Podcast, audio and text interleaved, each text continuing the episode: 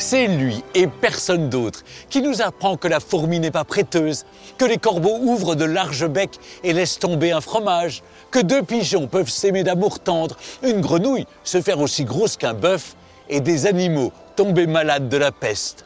Jean de La Fontaine a tellement écrit de fables inoubliables en pointant tous les travers de la nature humaine qu'il deviendra le philosophe le plus populaire de tous les temps.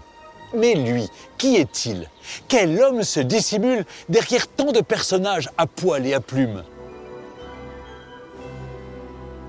Devant le château de Vaux-le-Vicomte, celui du protecteur et mécène de La Fontaine, le surintendant des finances de Louis XIV, Nicolas Fouquet, je vais vous raconter tout ce que l'on sait de ce personnage extraordinaire qui va éblouir le XVIIe siècle de son talent et marquer toutes les générations jusqu'à nos jours.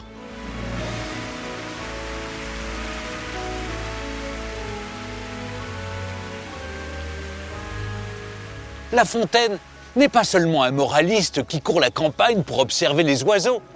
C'est un auteur engagé, aux convictions et aux amitiés solides. Un homme courageux qui n'hésite pas à se faire des ennemis, à risquer sa position et même sa liberté en osant défier Louis XIV. Une légende qui court à Versailles le résume assez bien alors que le roi Soleil lui demande pourquoi il arrive en retard à une audience royale, La Fontaine aurait répondu J'espère que votre majesté me comprendra, j'insistais à l'enterrement d'une fourmi. L'insolence, la liberté et la provocation s'il le faut, La Fontaine les cultive à ses risques et périls. Et nous verrons comment l'auteur est complexe, à la fois mondain et solitaire, fantaisiste et indolent, parfois séducteur, parfois misanthrope, bref, un insaisissable et un incontrôlable.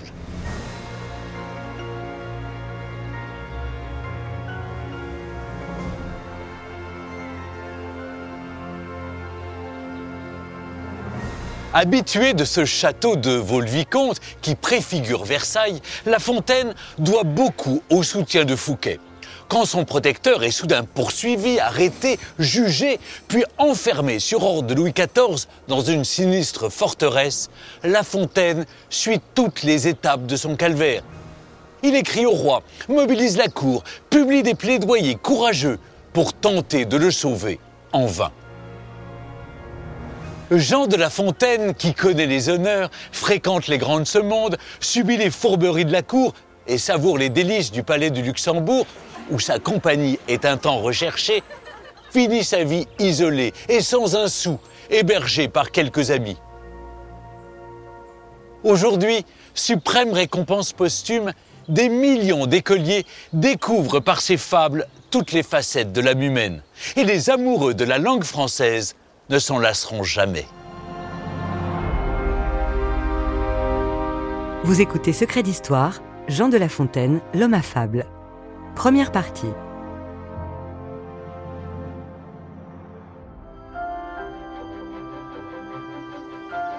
La Fontaine, c'est un des rares auteurs aujourd'hui que tout le monde connaît encore à peu près par cœur. Tiffaine Roland, maîtresse de conférences en littérature. Tout le monde connaît au moins une fable, comment connaît la musique d'une fable?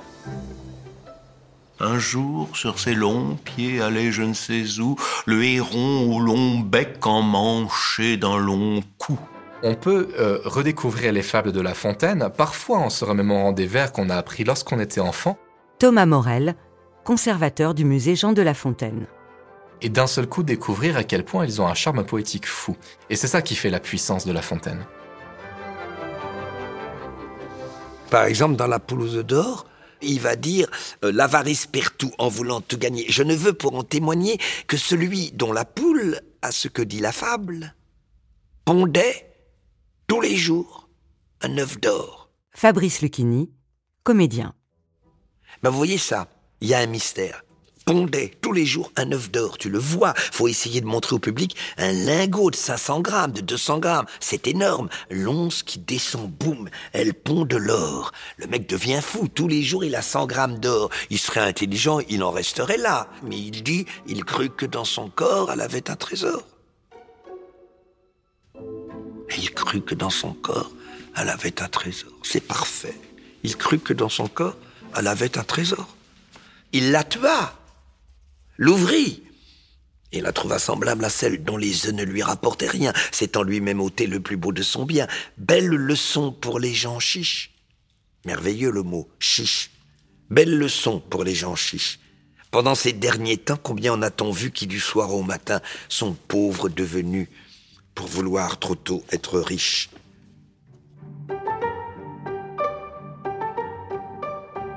Ce coup de génie des fables est celui d'un homme mûr. Lorsque paraît le tout premier recueil en mars 1668, Jean de La Fontaine a bientôt 47 ans et plusieurs tentatives littéraires derrière lui. C'est un homme qui, sans doute, euh, a une certaine prestance, mais euh, qui n'a pas un physique de jeune premier. Un homme euh, solide, fort, euh, Jean-Christian Petit-Fils, historien. avec un nez euh, très bourbonien.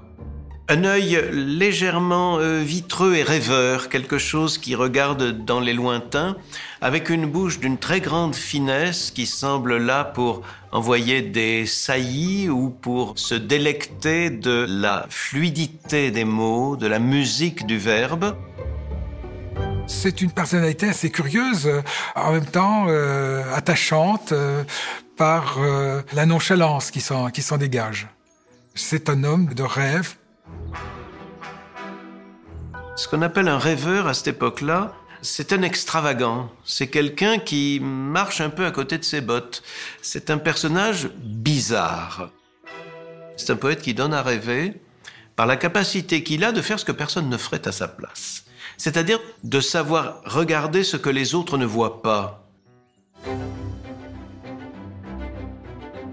C'est précisément grâce à ce regard décalé que La Fontaine accouche d'une œuvre qui va enthousiasmer ses contemporains. Les fables, ah oui, mais c'est un coup de tonnerre. Éric Orsena, écrivain et académicien. C'est un coup de tonnerre comme les pièces de Molière, comme, comme Racine. C'est immense, immense. Tous les gens et tous les âges. C'est ça qui est formidable. C'est tous les âges, les hommes, les femmes, les grands, les petits, les vieux, les jeunes. Tout le monde est là. C'est-à-dire, ça réunit. Pourtant, le pari de La Fontaine était pour le moins osé. Il faut savoir que ces fables, c'est pas lui qui les a inventées. En tout cas, le sujet des fables.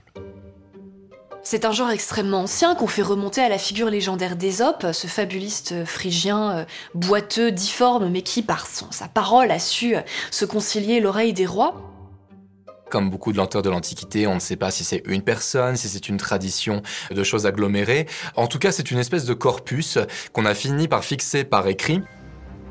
Et sous le nom d'Ésope, on va ranger tout ce qui ressemble euh, à des fables et qu'on considère en fait intuitivement comme un récit imagé mettant en scène généralement des animaux pour en tirer une morale. Les fables, à cette époque-là, c'est vu comme quelque chose d'essentiellement rasoir.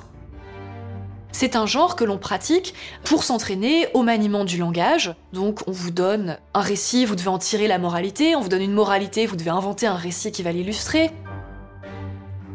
Donc il considère que comme tout le monde connaît l'histoire du corbeau et du renard, de la cigale et la fourmi, tout son talent c'est d'arriver à les métamorphoser par un traitement stylistique qui leur donnera une portée complètement nouvelle. Et La Fontaine, de ce genre scolaire, va tirer un chef-d'œuvre. La Bibliothèque nationale de France conserve de précieuses éditions des fables d'Ésope et de La Fontaine. La comparaison des deux versions, que 20 siècles séparent, est éloquente. Ici, une traduction française des fables d'Ésope. Si on lit la fable du renard et du corbeau, Claire Lesage, conservatrice à la Bibliothèque nationale de France. on a, euh, voilà, voilà ce que ça donne. Le renard, voyant le corbeau perché sur un arbre, qui avait dans son bec un fromage qu'il venait de dérober, s'approcha de lui et commença à le louer de son beau plumage. Si on compare avec le début donc de la fable de La Fontaine, que tout le monde connaît, Maître Corbeau sur un arbre perché tenait en son bec un fromage. Maître Renard, par l'odeur alléchée, lui tint à peu près ce langage. Eh bonjour, monsieur du Corbeau, que vous êtes joli, que vous me semblez beau. Sans mentir, si votre ramage se rapporte à votre plumage, etc., etc. Chez La Fontaine, on est vraiment dans un petit théâtre, une, une scénette entre deux personnages. Chez Aesop, on est presque comme si c'était la description de l'image qu'on a en face. Il n'y a pas d'action. C'est vraiment une description assez plate. Quand on plonge dans Aesop, mais ça pèse 4 tonnes. Donc il y a un moment, quelque chose s'est passé, un être exceptionnel s'est accaparé et a adapté en rendant encore plus extraordinaire ce matériau de la sagesse antique, ce matériau du bon sens, ce matériau de toutes ces morales. Le plus grand talent de La Fontaine, c'est de siéger dans la langue comme personne ne l'a fait avant et après lui. Le long d'un clair ruisseau buvait une colombe. Et dans ce ruisseau où boit la colombe, vous le voyez couler, une fourmi tombe. Et jamais le verbe tomber n'est si bien tombé. La merveille absolue de La Fontaine, c'est qu'il occupe avec Jean Racine une des extrémités de la langue française, qui est la précision, qui est le résumé, et à l'autre extrémité, il y a Proust. C'est-à-dire, d'un côté, il y a trois mots, de l'autre côté, il y a trois pages. En 25 ans, La Fontaine a ainsi écrit près de 250 fables. Les plus populaires mettent en scène des animaux. Le poète a peuplé le XVIIe siècle de créatures parlantes, donnant vie à un bestiaire enchanté. Les animaux de La Fontaine, ils sont à la fois sympathiques parce qu'ils nous ressemblent, mais ils sont très inquiétants parce qu'ils nous ressemblent. Ce sont donc une espèce de, je dirais, de grammaire, de syntaxe de tous les défauts humains. Et lorsqu'on fait la liste de toutes les fables, on peut rétablir l'homme tout entier. L'un des animaux les mieux définis dans les fables, c'est le renard. Il est celui qui va, dans différents récits, présenter les différentes faces de l'intelligence humaine, à commencer par le pouvoir séducteur de la parole. Le renard est un beau parleur. Ce renard, qui est un trompeur, a besoin évidemment d'une dupe. Et les animaux, ils vont souvent par deux dans les fables. Le renard, il trompe. Et qui trompe-t-il? Ah ben, toujours le loup. Le loup apparaît comme le personnage qui est à la fois redoutable et pourtant un peu bené, on peut en rire.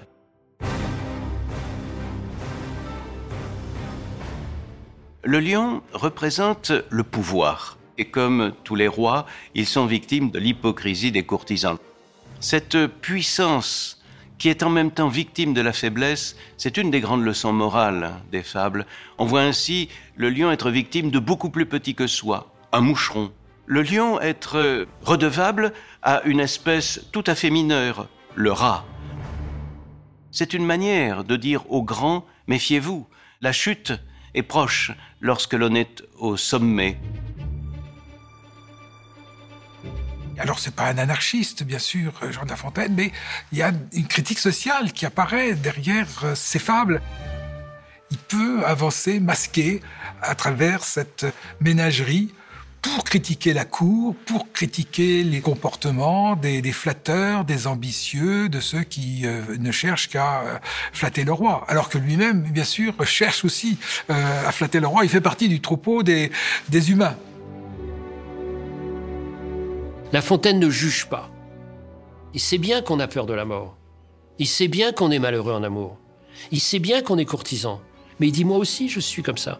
Je suis comme vous. C'est notre frère, notre grand frère. C'est pas un juge. Séduit par ce ton à la fois lucide et bienveillant, le public du grand siècle en redemande. La Fontaine n'arrêtera donc jamais d'écrire des fables. Ni rebelle, ni révolutionnaire, mais à l'image de ce qu'il fut toute sa vie, un homme libre.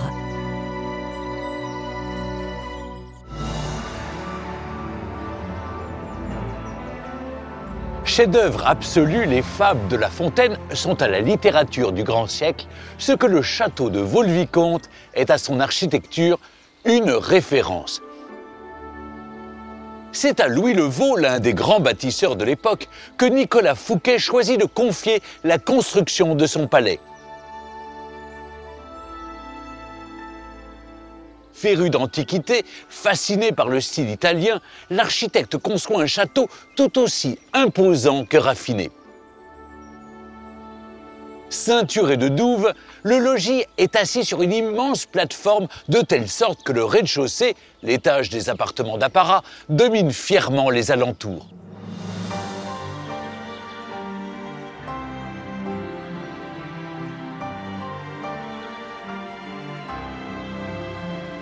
Mais ce qui frappe le plus à Vaux-le-Vicomte, c'est cette impression de transparence. Le château fait partie intégrante du paysage et depuis l'entrée, on découvre le merveilleux jardin conçu par André le Nôtre.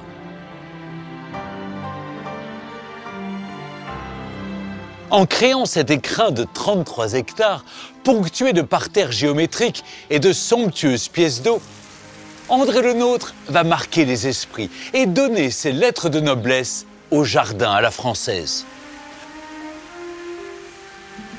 Lorsque son palais sort de terre, Nicolas Fouquet a à peine 40 ans et il tutoie les sommets depuis déjà fort longtemps. Jean de La Fontaine, pour sa part, n'est pas aussi pressé. Il faudra de longues années au poète pour laisser éclore son immense talent.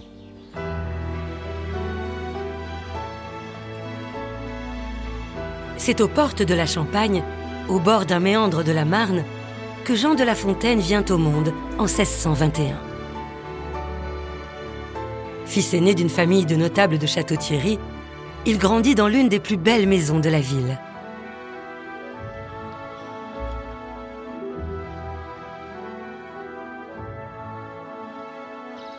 Élevé dans un décor cossu, Jean de La Fontaine n'est pourtant pas qu'un petit rat des villes. Le jeune La Fontaine a dû avoir une enfance provinciale, en partie rurale, parce que c'était une petite ville. Il a dû avoir une enfance moins scolarisée, moins magnifiquement scolarisée que les autres écrivains de son temps. Il a été élève de maître de campagne, c'est une éducation beaucoup plus sommaire. Euh, il n'apprend pas le grec, il apprend le, latin, mais il va lire euh, les, auteurs euh, grecs par les traductions latines. Et donc il est là, il se promène, il flâne, et il est un écolier buissonnier. Il vit bien, avec des parents plutôt doux avec lui. Son père est titulaire d'une maîtrise d'eau et forêt, capitaine des chasses.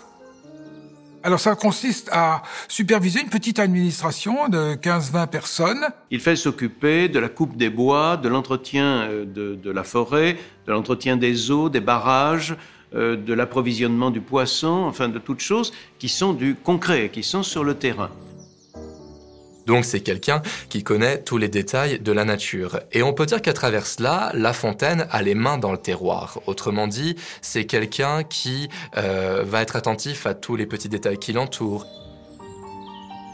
Cette éducation champêtre se révélera précieuse pour le futur fabuliste. Même si ce n'est d'abord pas à l'écriture que le jeune garçon se destine.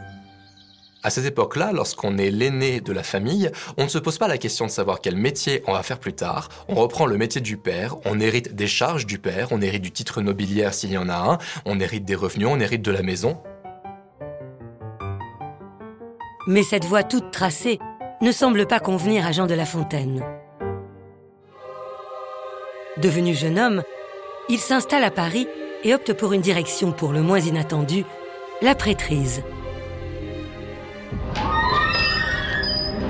À l'aube de ses 20 ans, il intègre le séminaire de l'Oratoire de Paris, situé à deux pas du Louvre. C'est une congrégation extrêmement connue. Toute la notabilité parisienne euh, désire que ses enfants, dans la mesure du possible, viennent y faire des études supérieures. Philippe Bronstein, historien.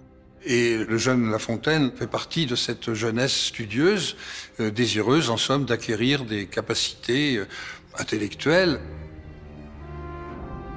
La cour a pris l'habitude de venir régulièrement aux offices. Et le cardinal de Richelieu lui-même euh, siégeait dans l'une des chapelles euh, la plus proche du cœur. Donc cet ensemble euh, de personnalités a donné à cette institution évidemment un caractère tout à fait solennel et somptueux. L'oratoire du Louvre est désormais un temple protestant. Mais les lieux témoignent toujours de l'atmosphère qui y régnait au XVIIe siècle. À l'oratoire, on donne une formation rigoureuse, avec euh, un horaire extrêmement sévère, beaucoup d'études, beaucoup de prières et de méditation. Et voilà La Fontaine engagée là-dedans. Mais La Fontaine joue très vite euh, un autre jeu que celui qu'on lui demande. Céline Bonner, maîtresse de conférences en littérature. Euh, et au lieu d'étudier la théologie, eh bien, euh, dit-il, il lit un roman qui est le roman d'amour de l'époque, L'Astrée d'Honoré d'Urfé. Eh bien, c'est tout La Fontaine. Incohérent, successif, s'engageant sur un coup de tête sur des voies qu'il ne peut pas suivre, et à l'intérieur de ces domaines, pratiquant le contraire de ce qu'on attend de lui. La Fontaine, en tant que jeune garçon, n'a peut-être pas mesuré euh, tout ce à quoi il aurait fallu dire adieu s'il avait franchi le pas et s'il était allé jusqu'à la prêtrise. Et ça explique pourquoi il se fait euh, presque euh, éjecter de l'oratoire à coup de pied aux fesses pour en sortir quasiment un an plus tard.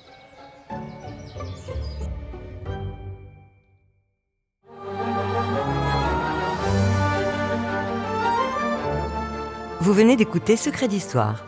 Si vous avez aimé ce podcast, vous pouvez vous abonner sur votre plateforme de podcast préférée. Secret d'Histoire est un podcast d'Initial Studio adapté de l'émission de télévision éponyme produite par la Société européenne de production. Cet épisode a été écrit et réalisé par Claire Benaïm. Production exécutive du podcast Initial Studio. Production éditoriale Sarah Koskiewicz et Mandy Lebourg, assistée de Marie Agassan. Montage Victor Benamou. Avec la voix d'Isabelle Benadj.